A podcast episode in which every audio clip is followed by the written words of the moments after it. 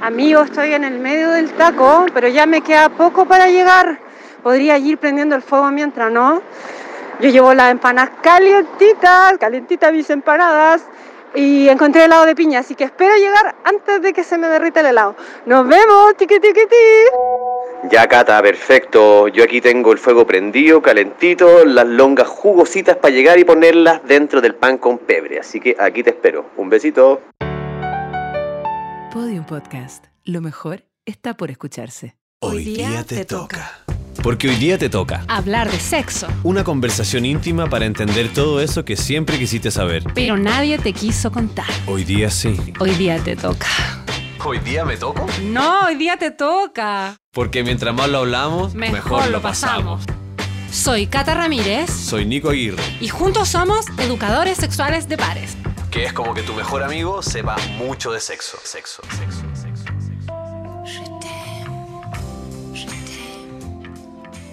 Buenos días, mi querido Nicolás Aguirre, ¿cómo estás? Estamos en un nuevo capítulo de Hoy día te toca. Buenos días, mi querida Catalina Ramírez. Estoy muy bien y tú, estoy muy contento de estar aquí grabando nuestro capítulo número 12.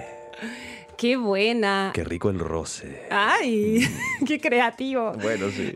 Oye, Nico, me gusta esta situación de capítulo especial Ya, nuevamente, como increíble. cerrando un ciclo eh, exitoso donde hemos generado una comunidad también súper rica. Muchas gracias a todos los que nos han escuchado en este recorrido. A toda la gente que ha tomado en valor el contenido que hemos puesto en estos capítulos con mucho cariño. Eso, le mandamos saludos a todos. Muchas gracias por eh, darnos sus retroalimentaciones y sobre todo mandarnos sus preguntas porque el capítulo de hoy día, Hoy día les toca. hoy día les toca Les toca que respondamos algunas preguntas. el consultorio sexual. Sí, y vamos a decir que igual eh, la gente más entusiasta con las preguntas fueron, fueron del sexo femenino. ¿eh? ¡Eso! Así que en, en honor a eso, yo voy a hacer hoy día de Felipe Camilo Haga un poco y te voy, a, te voy a plantear las preguntas y tú vas a ser de experta para responder algunas de estas preguntas, ¿te parece? Me parece, me parece bacán. Genial. Entonces, ¿qué te parece si partimos hablando con un tema que se esbozó en el último capítulo, Sí. pero que prometimos eh, profundizar? Sí. Y lo haremos en el día de hoy. Que tiene que ver con esto de los genitales intersex, ¿no es Sí. cierto? Como esta variación biológica humana Ajá. eh, y que no la conocemos mucho y que tampoco sabemos bien la- lo, lo que hay detrás de este fenómeno. Y yo sé que tú igual tienes información que aportar. Sí, tengo información. No quiero ser tan barza de decir como que soy experta en intersexualidad porque no lo soy, pero me parece un tema súper interesante y en el capítulo de la semana pasada... Como tú bien dices, esbozamos algunas cosas de cuerpo y sexo que no nos han dicho. Y algo que definitivamente no nos han contado es que no existen eh, solamente eh, la biología machos y hembras en los humanos. Correcto. Eso está muy, muy escondido. Más que genitales intersex, me gustaría decir que existen las personas intersex. Ok, Que hoy en día además tienen toda una comunidad. En Chile está Intersex Chile. perfecto. ¿sí? Y son personas que nacen con características sexuales que pueden ser cromosómicas o bien genitales que no se ajustan ni A los estándares. a los estándares binarios de macho y hembra. Perfecto. ¿Sí? Oye, y es bacán porque Una hermosa escala de grises. Sí, pues todo, eh, claro, la intersexualidad es todo un espectro, ¿sí? Que puede ir como variando, no sé, por ejemplo, hasta, que no quiero carrilearme, pero ponte que hasta el 2014, por ahí, los médicos, cuando nacía un, una Bendy intersex, Ajá. miraban entonces y decían, ya, como que parece que no es em, hombre ni mujer.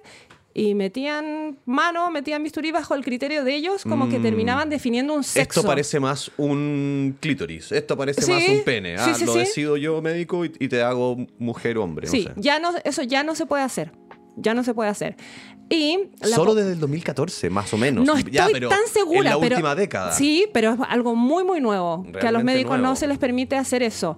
Y es eh, bacán porque yo digo que todos en algún momento hemos conocido a alguien intersexual sin saberlo, porque la población intersex como mundial es el mismo porcentaje de la población colorina. Cacha. Pero así como nosotros no lo sabemos, las mismas personas intersex pueden pasar su vida completa sin saber que son intersex. Ajá. Por ejemplo, en alguna autopsia, ya cuando te moriste, se dan cuenta que, por ejemplo, voy a dar un ejemplo muy burdo, tus genitales por fuera eran de mujer y por dentro eran masculinos. Wow. O, por ejemplo, personas que en el momento que quieren reproducirse, ¿cierto? Y no pueden, van al médico por un problema como de fecundidad, ¿cierto? Y se dan cuenta que no es eso. Y es que, por ejemplo, en vez de ovarios, qué sé yo, tienen como vestigios testiculares. Perfecto. ¿Cachai? Es así. O eh, más en términos como de apariencia, puede ser con clítoris como demasiado prominente que se parezca Ajá. a un pene eh, y a la altura, por ejemplo, de los testículos o hay una, una pequeña abertura vaginal, ponte tú. Perfecto. Eso. Wow. Eso con las personas intersex.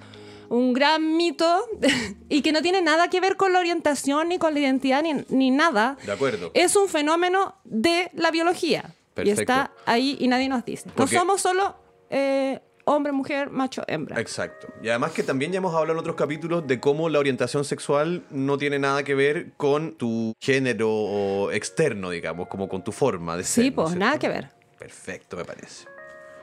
Estamos con esa pregunta entonces. Estamos con esa pregunta. Quiero mandar un saludo a toda la comunidad Intersex Chile. Eso, un gran saludo. Oye, ya. Pregunta número dos. Tengo a Carla, una amiga de Estados Unidos que dice, Una fan. Una fan. Ya, peguémonos la carrileada si tenemos fan. ya, un si hay que no- sí, a toda la gente que nos escribe por Instagram, ya nos vamos a hacer un Instagram, así que gracias por eso. Mira, esta pregunta va dirigida al tema como de los juguetes, ¿cachai? Ya. Problemas con no sentir a veces el mismo deseo que antes, sentir como que a uno se le puede ir eh, bajando por la lactancia, por ejemplo. Ah, porque Carla es madre. Mira, sí. Carla es madre y me dice, fui mamá hace ocho meses y mi sexualidad ha ido en baja. Ya no siento el mismo deseo sexual que antes. He leído que se puede deber a la lactancia. Con mi pareja queremos hacer cosas diferentes para que ambos pasemos bien. Y aquí está la pregunta. ¿Con qué juguete podemos iniciar? Uno que podamos disfrutar ambos. ¿Qué me recomiendan? Ay, que me gusta el tema de la baja de deseo después del parto. Igual yo siento que ocho meses es muy poquito después del parto, así que si la Carla me lo permite, antes de recomendarle el juguete, me gustaría dejarle algunas pequeñas reflexiones. Porque Toma nota, Carla, ¿eh? para las que somos mamás, yo soy una mamá. ¿cierto? Recuperar Una algunas cosas. Preguntémosle a los compañeros de, de mi hijo. Eh, recuperar ciertas cosas que son muy básicas después de ser recientemente madre es muy difícil. O sea, recuperar, poder ir a cagar tranquila es muy difícil. Ducharte tranquila es muy difícil. Las horas de tener como horas de sueño normal es muy difícil. Y el deseo también entra como en esa ecuación y puede ser que el deseo baje por cosas hormonales, ¿cierto? Propias de post-embarazo, que pueden afectar, por ejemplo, tu lubricación o podéis tener como sequedad vaginal. Eso es súper Claro. normal, independiente si- si tuviste parto vaginal o cesárea. Y eso puede a veces provocar dolor y no tanta disposición a tener actividad sexual. Eso por una parte. Otra, Carla, la cuarentena no lo es todo. No es porque hayan pasado 40 días tú estás lista para la acción. A veces, a veces, las exigencias que implican la maternidad, que esas no duran solo 40 días, duran por lo menos, o sea, los cabros chicos hasta los 3 años o más son súper demandantes. O sea, recordemos la complejidad de los sistemas humanos que somos en el sentido de que muchas cosas van a afectar sin que nosotros nos demos cuenta y vamos a estar tal vez poniendo la atención en este caso como, bueno, si ya tuve la guagua, pero en el fondo se ha modificado tu, tu, tu mecánica cotidiana. Entonces, ¿cómo no tomar en cuenta Totalmente. eso, no es cierto? Y voy a tomar esa palabra que dijiste, complejizado, porque hoy en día se ha complejizado la maternidad, entonces salen a cada rato notas, estudios, como cosas científicas que dicen, tu Bendy necesita tal y tal cosa, y como que se tecnifica eh, la crianza y tú estás ahí como más exigida y a veces no dais la nota, la mayoría de las o veces no sea, nos vinieron a escribir un guion rígido de la maternidad ahora también. Además, y te sentís Terrible. más culpable, entonces en ese estado como mental, emocional, es difícil conectar con el tema del deseo. Y otra cosa, Carla, que te quiero eh, eh, instalar esta semita de la duda antes de proponer usar un juguete con tu pareja, es que te hagas la siguiente pregunta. ¿Cómo andamos por casa? Porque a veces las labores de crianza en pareja, ese es un espacio donde se genera tanta tensión Y en general las mujeres estamos como, no sé si decepcionadas es la palabra, pero como con un poco de re- como rencor, ¿cierto? Porque las, las labores de crianza son bastante, bastante desiguales. Entonces, ¿están bien repartidas las labores de crianza o las labores domésticas en tu casa? Buena pregunta. Buena pregunta. O estoy muy, yo y mi pareja, muy metida en mi rol de mapadre, ¿cierto? Que estoy tan enfocada en la guagua que he descuidado mi espacio de ser persona sexual, ser pareja, porque también, sobre todo a, las- a la- a los mapadres eh, primerizos, les pasa eso, pues, que están así súper aprensivos y están siempre en modo... eh, Alerta, heavy. en modo guagua, ¿cierto? Y tienen además la guagua metida ahí entre medio de la cama y es difícil como conectar. Entonces, lo que te quiero decir es, hazte estas preguntas, hazte esa pequeña revisión antes de pasar al siguiente paso de comprar un juguete. Y también otra cosa que es importante es buscar espacios no eróticos con tu pareja, porque puede ser que, mm, claro, estés muy cansada, estés muy exigida, no hayáis dormido nada, pero también puede ser que estés un poco adolorida. A veces la, la lactancia duele, eso no nos han dicho mucho, o eh, el tema de la penetración todavía puede doler. Entonces buscar otras, otros momentos para estar juntos, lograr intimidad fuera de lo sexual. Oye, y también yo me pregunto, no ¿Sí? sé, porque como que leo entre líneas en la pregunta de Carla y me pregunto, ¿será ella la más preocupada por este tema en realidad o será realmente un tema de los dos? Como que me da la impresión de que a veces la mujer, como por la sociedad en la que vivimos, también puede sentir cierta presión y una carga extra por ser la encargada de tener la guagua. Totalmente. Y un poco verse como la responsable de la baja de la sexualidad en la pareja, que me parece que no debería ser, pero me parece que lo leo entre líneas aquí, fíjate. Puede ser que sí. Igual, amiga, si hay presión por parte de tu pareja para cumplir con el tema sexual, Eso. ahí no es. La actividad sexual no es un deber. Tú no le debes sexo a nadie. Eso, ¿Sí?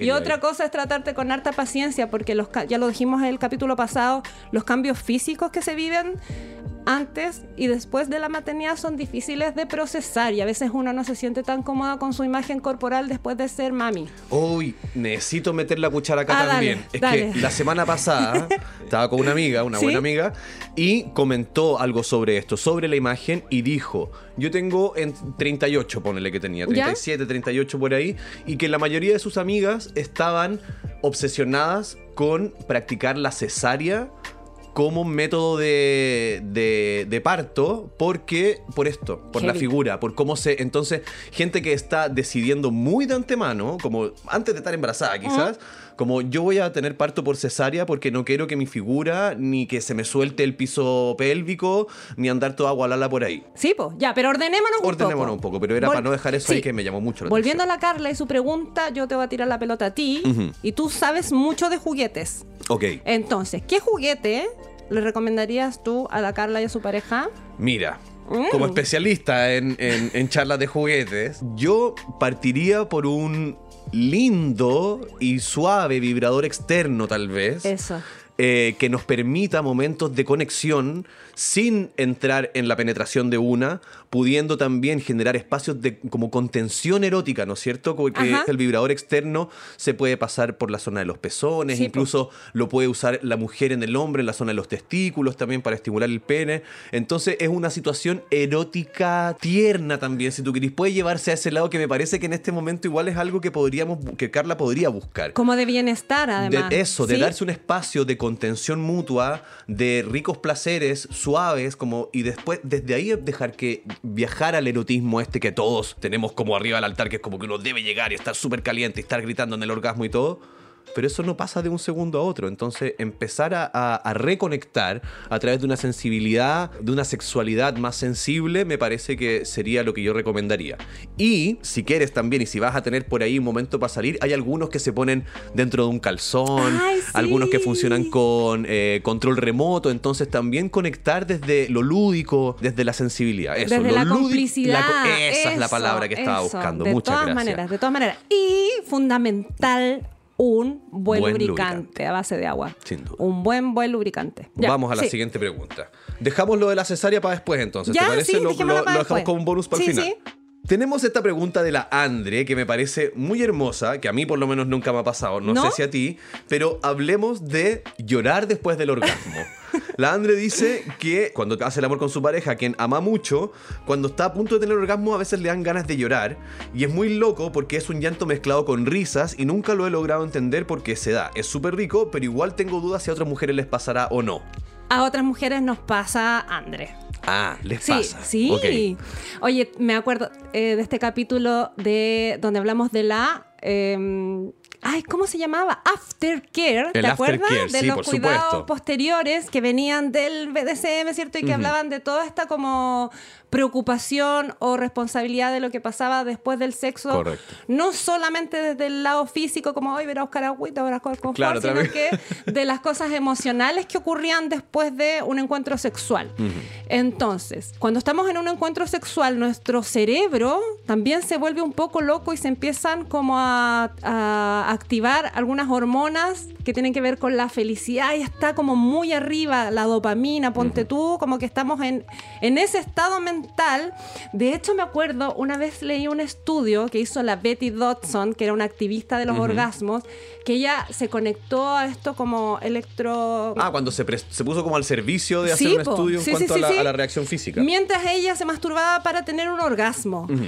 Y lo que descubrieron era que su cerebro entraba como en un estado Z, que era el mismo que cuando las personas alcanzaban cierto grado de meditación. Ajá. Entonces, hay ahí como una desconexión de tu cerebro, se va a un lugar más inconsciente, se bombardea la dopamina, todas estas cosas ricas, y después cuando se termina, puede resultar muy abrumador este cambio como drástico, ¿sí? Correcto. Y pueden aparecer, no sé, pues cosas como el llanto. Aflorar emociones O que por ahí puedan estar eh, que un poco trancadas de la semana, qué sé yo. Y pueden aparecer de manera como media torpe, ponte tú, porque es como una, una reacción media involuntaria igual. Correcto. Pero sucede... Es como un orgasmo emo- emocional, digamos. Sí, siempre es emocional. O sea, me refiero a que en el fondo, claro, nosotros lo que hablamos la otra vez, la definición del orgasmo es como la contracción involuntaria de los músculos para liberar la sangre, ¿no es Sí. cierto? Y en el fondo, cómo eso no va a traspasar a un plano más emocional y que pase un poco lo mismo si tal vez yo no he estado acostumbrada a eh, decir normalmente lo que me pasa o lo que siento. Entonces, eh, tal vez hay emociones que están truncadas dentro del cuerpo y que al liberar el orgasmo se liberan esas emociones también. aparecen, aparecen sin querer. Claro. Sí, de todas maneras el orgasmo siempre es una cosa emocional. Ahí la Andre dice como yo amo mucho a mi pareja, pero eso también te puede suceder si estás con alguien con quien no tengas como un vínculo romántico Claro, o tan amor de afectivo. por, medio, como que el encuentro sexual siempre va a ser emocional, aunque no haya amor. Eso es importante porque están en competencia las emociones de uno igual, como uno se siente. Absolutamente. ¿Sí? Así que no es tan raro. O ponerse a reír, o de repente como decir, ah, no sé, pues alguna burrada. Claro. Igual tal vez sería interesante ¿Ah? decir a la Andre si tal vez ella se anima o cuán frecuentemente también se sientan a conversar de cómo están, de cómo es la relación que ellos tienen, o si tal vez salen a tomarse un trago y ella le dice, ¿sabéis qué? Me he sentido así o ando con pena. Quizás hay algo ahí también que se puede trabajar desde un lugar que no es necesariamente la cama, como, Totalmente, totalmente. como esa comunicación puede volverse más fluida también. Pero igual diría, como llevarlo al tema de la cama, o sea, yo no lo presentaría como un problema No, de, en ningú- absoluto. de ninguna manera, pero cuando uno está en la cama compartiéndose en lo íntimo con alguien, igual está en un espacio donde te muestras súper vulnerable. La cama habla. ¿Sí? Igual que como decimos en el teatro, el escenario habla, la cama La habla, porque tú estás habla. ahí 100% y es difícil eh, que pase desapercibido cualquier cosa que el otro haga. Desde un, a veces uno está en como, ¿por qué pusiste esa mirada? O, ¿por qué? Sí. Y uno está muy atento a todo. Entonces, la cama habla. Y a veces uno termina como muy conmovido de lo que sucedió y puede llorar. Sí. O ¿Sí? muy feliz y uno también a veces... Yo me ha pasado algunas veces... bueno, yo soy bueno para decir lo que pasa, igual me da lo mismo. Pero recuerdo más de alguna vez haber tenido un orgasmo y decir como... Bueno, es que me siento como... ah, como feliz. o Me no sé, siento como- más vivo que nunca. Oh, sí. Tráeme confort y ahora. Ya, pero mucha, mucha gente llora después Sí, del orgasmo. se ríe. hermoso. Sí, es muy lindo. Hermoso. Bien, a llorar entonces, a llorar, a reír, a contar lo que te pasa. Eso. Bien, excelente. Entonces vamos a ir a la siguiente pregunta, Ajá. que eh, me gustaría que le diéramos una vuelta para allá y para acá, porque ¿Ya? yo sé que la hizo María, que es eh, eh, una, una vagina portante. ¿Ya? Pero creo que también podríamos acotar algo de la masculinidad en este sentido. Me parece que son respuestas que podrían no ser iguales. Entonces dice, te puedo hacer esta pregunta. A mí me encanta masturbarme y no hay día que no me masturbe. ¿Eso se me puede volver adictivo? Le agradecería mucho su respuesta. Oye, quiero decir que todas estas preguntas nos han llegado a nuestros Instagram personales y prontamente se viene el Instagram de eh, Hoy Día Te Toca. Entonces yo te quiero Sí. Mm. preguntar, ¿la adicción a la masturbación femenina es un problema? ¿Tú crees? Yo creo que cualquier tipo de adicción se transforma en un problema. Pensemos eso. Pensemos en lo que es una adicción igual. Claro. Una adicción es como aferrarte a algo, ¿cierto? Que te gusta mucho, que tienes una, no sé cómo decirlo, como una conexión importante con eso que no te permite hacer otras cosas. Se llama adicción del latín adictuosa, una enfermedad crónica y recurrente del cerebro que se caracteriza por una búsqueda patológica de la recompensa o alivio de estrés del uso de una sustancia u otras acciones. Ya, pero cuando se vuelve un problema masturbarse todos los días? Por ejemplo, cuando yo, por masturbarme todos los días, dejo de ser una persona funcional. No voy a trabajar, eh, no le cocino a los cabros chicos, no quiero como encontrarme con mi pareja, o sea, como que todo, toda mi vida esté en función de masturbarme y eso signifique como un desgaste, un descuido del resto de mis cosas que son fundamentales e importantes. Correcto. Eso, como, o sea, la gente que por tomar copete entonces, como que pierde la pega, pierde la pareja, Claro. se descuida a sí mismo, funciona tal cual. Yo no he conocido nunca a alguien adicto a la masturbación, Ajá. todavía. Entonces, lo que diría María, si todavía no has descuidado nada de tus cosas y funcionas bacán por la vida, Claro, y efectivamente la masturbación es como un canal de liberación, de estrés, de energía, de... de somnífero porque la noche te cuesta dormir, bacán. O sea, yo lo mantendría así y lo miraría desde el lado amable, ¿cierto? Y la masturbación, ya lo hemos dicho un montón de veces, es la mejor herramienta para tener más y mejores orgasmos, para poder ser libre y creativa en la cama, no tener que rendirle cuentas a nadie, no preguntarle a nadie como, oye, ¿te gustó? ¿No te gustó?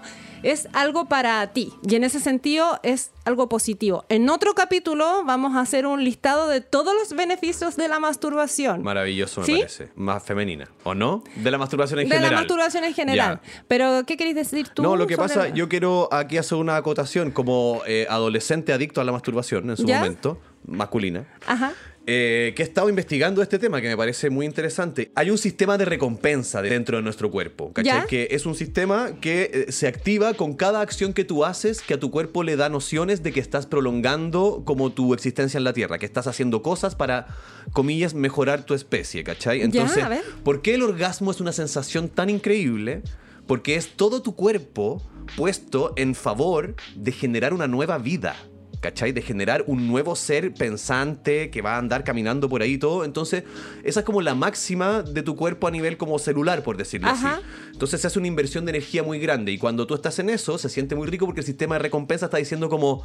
Lo hiciste "Wow, bacán. Vas a traer vida, ¿cachai? Y por eso masturbarse, que para el cuerpo básicamente es más o menos lo mismo, también. Entonces cuando uno es adolescente y se encuentra con el mundo de la pornografía y se masturba y se masturba y se masturba, el cuerpo te dice como, weón, eres un excelente prolongancia, donde te estás sacando como de a 10 personas por día, ¿cachai? Sí, po. Como- Pero eso no está tan bien en el sentido de que el cuerpo igual da esto a cambio, a cambio de algo. Y ese a cambio de algo ¿Ya? empieza a perder su valor en la medida de que no estás tú como completando este ciclo. Entonces tú vas y te mastu- tú estás viviendo tu vida. Ajá. Vives tu vida.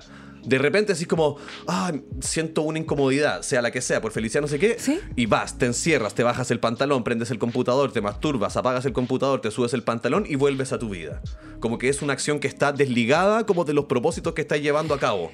¿Me Eso cachai? sí lo he escuchado. Eso sí lo he escuchado. entonces- de hombres que como que evaden algunos problemas con masturbación. Exacto, porque la masturbación te da este premio de decirte como lo estás haciendo increíble con la vida. ¿Cachai? Porque tú estás como haciendo crecer tu especie.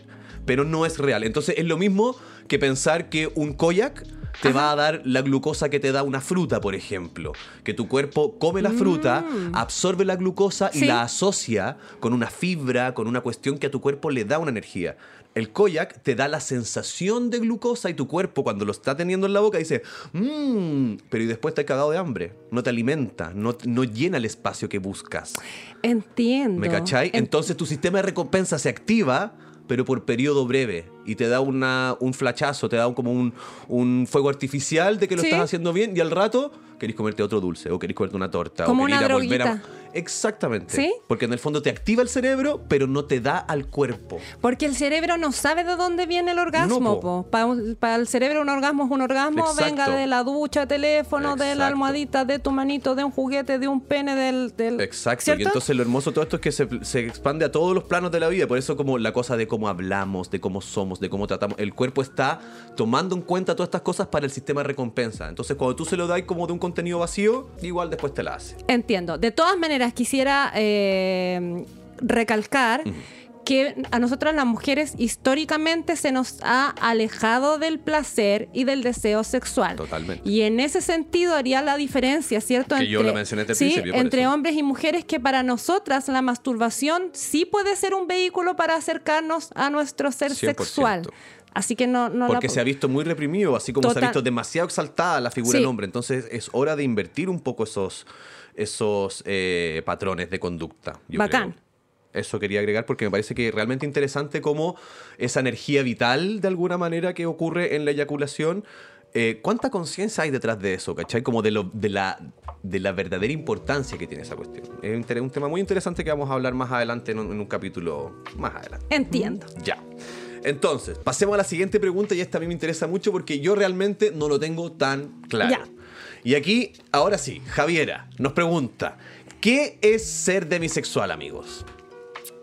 Oye, la demisexualidad es un término que tiene que ver con las orientaciones sexuales. Ok. Sí, así, no sé si hay escuchado alguna vez como de la, bueno, asexualidad, Correcto. eh, de la pansexualidad, también ampliaremos. Sí, perfecto. De conocer y escuchar, sí. Conozco ¿Sí? y he escuchado, pero así poder definirlo de una, no me siento tan capacitado. Ya, vamos con la demisexualidad. Vamos con la hoy, demisexualidad. ¿cierto? La demisexualidad dice que son personas que no tienen una especie de instinto deseo sexual primario, que es como, no sé, por las personas, por ejemplo, no sé, tú o yo, mi deseo sexual se puede activar por otra persona de verla nomás. En la, como a primera vista. a primera decirlo. vista, o de como, como su apariencia, o como huele, o como habla. Mm. No necesitan tener sentimientos románticos por una persona para sentirse sexualmente atraídos hacia ella.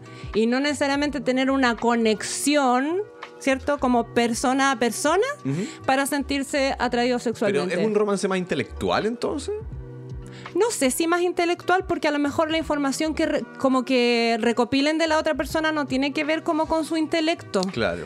Eso yo creo que tiene que ver con los gustos de cada quien, como qué me resulta atractivo del otro. Ok. Más allá como Más de este allá plano primario que dijimos Perfecto. antes, ¿cierto? Interesante. Eso. Ya, entonces desde esta, desde esta respuesta se puede desprender la siguiente pregunta, que A tiene ver. que ver, la hizo Majo y dice, algo que me llama la atención en estos tiempos es la cantidad de mujeres solteras más o menos de 40 para arriba, me incluyo. No sé si es un fenómeno social, cultural, pero por ejemplo en mi caso, en La Pega, por lo menos conoceré unas 30 minas en esta condición. ¿Será que hay miedo en conocer gente? ¿O con la edad te pones mañosa? O no sé qué mierda, pero algo pasa. Oye, eso es algo que he conversado tanto, tanto con mis amigas y con gente también experta de la educación sexual. Y me hace acordar de la Natalia Guerrero, es la Ajá. directora de la Escuela Transdisciplinaria de Sexualidad. Y la otra vez estábamos EdSex. como. EdSex, estábamos como, no sé si debatiendo, pero conversando y poniendo el tema sobre la eh, no monogamias. Que yo he escuchado en carretes hombres que dicen, ah, pero ustedes la tienen súper fácil porque van a una discoteca y se les van a agregar, se, le- se les van a acercar 10 hueones que van a querer eh, estar con ustedes y no sé qué, en cambio para nosotros es más difícil. Y yo le planteé este, este asunto a la Natalia, que es una sequísima, eh, y ella me decía, mira Cata, si yo me paro en la Plaza Dignidad a gritar, ¿quién quiere tocarme el culo? Van a aparecer 100 gallos a decirme yo, yo, yo, yo, yo. pero me dijo, de esos 100 gallos, ¿cuál de esos yo voy a querer que me toque el culo? Y entonces empezamos a desglosar. O sea, yo quiero decir que la masculinidad hoy día está mucho más bajo la lupa crítica de las mujeres que en la época de mi mamá, por ejemplo. Absolutamente. Absolutamente. No sé, no quiero decir si está en crisis, creo que toda la vida ha estado en crisis, toda la historia ha estado en crisis, pero hoy día nosotras estamos en un estado de conciencia tanto más alerta de los privilegios de los hombres, de cómo se comportan los hombres, que resulta muy difícil que alguien te resulte como genuinamente atractivo. O sea, yo pienso, de esos 100 gallos que se te acercan en Plaza de Dignidad, ¿cierto? Si tú les ofreces algo, o esos 10 gallos que se te acercan en la discoteca, yo voy a empezar a descartar. ¿Este gallo es misógeno? ¿Este gallo es homofóbico? ¿Este gallo es machista? este gallo eh, ha descuidado su apariencia, es un tonto, o no sé, pues tiene prácticas sexuales que son súper agresivas, o está muy afirmado de este modelo del macho De recio, ¿cierto? claro. Entonces, en ese sentido, hoy día creo que el, el abanico de posibilidades para nosotras, solamente a propósito de este despertar de conciencia, es difícil. Mm. Es difícil que uno enganche con alguien, a menos que te echis todas esas cosas al bolsillo y diga, ya, filo, le doy nomás. Claro, y sobre todo en este periodo de la vida donde ya un poco te desmitificaste, ¿no es cierto? Como Sí. que ya tuviste nociones de lo que puede ser por experiencias personales o cercanas, como el matrimonio un poco apurado, tal Claro. vez como el embarazo o otras cosas que son como de esta vida más adulta que antes uno no las consideraba tanto y ahora teniéndolo ya en consideración, realmente uno no para weás tampoco. Totalmente. y yo Como ahí que- no diría que nosotras estamos más mañosas. Nosotras estamos exigiendo lo que Más corresponde. O sea, a mí no me interesa tener una relación de pareja donde estos privilegios, ¿cierto?, de los hombres y esta simetría que está marcada terminen como tensionando la relación. Entonces, hombres, háganse cargo ustedes también, así como nosotras nos hemos cuestionado nuestras cosas, ¿cierto? Ustedes igual, pues como qué cosas de lo que yo tengo pueden afectar una relación de pareja, qué cosas eh, puedo modificar o deconstruirme, que es una palabra que ha estado súper como en boga últimamente, para que yo sea un espécimen, ¿cierto? Más atractivo para el resto. Y no estén este otro mon- montón de mujeres, ¿cierto? Que en verdad prefieren estar solas que mal acompañadas. Entonces, para que pasemos y ya vamos cerrando, vamos a dejar en el tintero para hacer un próximo capítulo este tema que me parece muy interesante sobre las mujeres y esta idea como de tener parto por cesárea. ¿Te parece que hagamos un capítulo dedicado tal vez a piso pélvico, formas de recuperarlo, eh, mitos y, y verdades al respecto de la puntada del marido, la pérdida de la sensibilidad vaginal, eh, las cesáreas y el posparto? Me parece bacán. O sea, yo creo que es, ese tema merece un capítulo completo. Sin duda. Maternidad y sexualidad es un temazo. Temazo. Tema, así que atentos porque lo vamos a dejar para una próxima oportunidad. Oye, mientras estabas diciendo todo eso, me llegó al Instagram una pregunta de una chica que dice, ¿qué onda tragarse el semen? ¿Es bueno? ¿Es malo? ¿Qué pueden decir sobre el semen y sus propiedades? Qué interesante. Mira, me pasan varias cosas No con voy a esta decir pregunta. su nombre. Me pasan cosas con esta pregunta y la, me voy a intentar hacerlo eh, sintético y responder en dos planos. Ya. Siendo el primer plano el Ya. semen, así simplemente, para las personas que están muy interesadas en tragárselo, contiene vitamina C, vitamina B12, calcio, magnesio, fósforo, zinc, distintas proteínas y sodio. ¿Y sabes qué es lo mejor? ¿Qué? Que no engorda. ya, eso por un lado. Ya. Y por otro lado, quisiera colgarme de lo que estaba ya hablando recién y como de esta percepción de las mujeres sobre los hombres de la actualidad, ¿no es cierto? Y hay algo que creo que es importante, que creo que también debería tener un capítulo más adelante, que tiene que ver con esto del poder del semen. ¿Cachai? ¿Ya? Tú sabes que el hombre no anda con una bolsa de semen en el cuerpo. ¿No? En el fondo, el semen se genera, se, Ah. se produce. El, gem- el semen no es una cosa que sale de un solo lugar. No tienen una reserva de semen. No hay una reserva de semen, a menos de que hayas estado muy excitado y no hayas eyaculado. Ah, de ya. esa forma puede quedar el semen dentro tuyo. Ajá. Pero en el fondo el semen se empieza a producir como tal en la medida que empieza el proceso de la excitación. Ya. Cuando eso no ha pasado, Ajá. cuando no ha habido un proceso de excitación, igual está esa energía como latente. Entonces hay eh, corrientes más orientales como el Kama Sutra, el Tantra, ¿no es cierto?, que plantean esta situación como del hombre y su energía vital y cómo a veces el no eyacular, el semen se va para adentro y llena de energía y bla, bla, bla. Eh, eso lo estoy poniendo en la mesa porque hay un tema muy interesante de la, es que es la energía vital, lo que a mí me llama la atención. Y es ahí donde yo quiero poner el foco del poder del semen o de qué onda con el semen. Entonces, en el semen salen chorromil espermatozoides. Pero en una cucharada sopera de. Son como 2 o 3 ml cada Exacto, eyaculación. exacto. Ya, eso. Y cada uno de esos chorromil espermatozoides podría ser eventualmente una Cata, un Nico, ¿Ya? una Javiera, una Majo, o sea, una persona viva, digamos. Ok. Que, que más creación que eso que he visto en el mundo. Entonces, eh, me parece que es muy interesante entender la, la potencia que realmente lleva el semen consigo. O sea, es todo Ajá. tu cuerpo poniéndose al servicio de generar una nueva vida, ¿cachai? Entiendo. Ya. Eso. Y para, para agregar algo también, eh, que me pareció interesante buscando esto y que tiene que ver con el semen y para regalarle algo a mis compas que puedan estar escuchando por ahí, si ellos les pregunto, yo les pregunto a ustedes amigos, ¿ustedes han sentido alguna diferencia en sus orgasmos? ¿Podrían diferenciar sus orgasmos en, en categorías? Yo lo que encontré acá y lo que también me ha tocado vivir es que como dos tipos de orgasmo. ¿Ya? Y uno podría ser el orgasmo más normal que le llaman, o sea, el orgasmo que es como llegar a tener sexo, eyacular y sentirlo todo más o menos en el sector del glande, Ok. ¿ok? Y luego el orgasmo prostático, que eh, está asociado bastante, como por los hombres más, los hombres, cabezas duras, más como a una tendencia muy homosexual nada más, porque en el fondo tiene que ver con eh, estimular la próstata, que puede ser a través de el, el perineo, ¿no es cierto? O Sí. bien introducirse directamente algo por el- la zona del recto, Ajá. para poder alcanzar la próstata y un poco enganchar todo el sistema reproductivo masculino en un orgasmo que al parecer es mucho más potente. Nuevos niveles de placer. Se Nuevos llama niveles de un placer. capítulo donde ahondamos en eso. Exacto. ¿Sí? Yo quiero decir algunas cosas. A toda nuestra audiencia que está ahí pensando si tragar o no tragar, la única contraindicación, bueno, son dos. Quedaría son, no lo hagas si te están presionando para hacerlo. Hazlo solamente cuando quieras. Y lo otro es que tener cuidado con las ITS porque eh, los fluidos como el semen entrando en la boca, sobre todo por ejemplo si tenéis algún tipo de herida, gingivitis, no sé qué, Mm. también se pueden eh, transmitir. Así que Perfecto. cuidado Ojo con ahí, eso. Ojo ahí.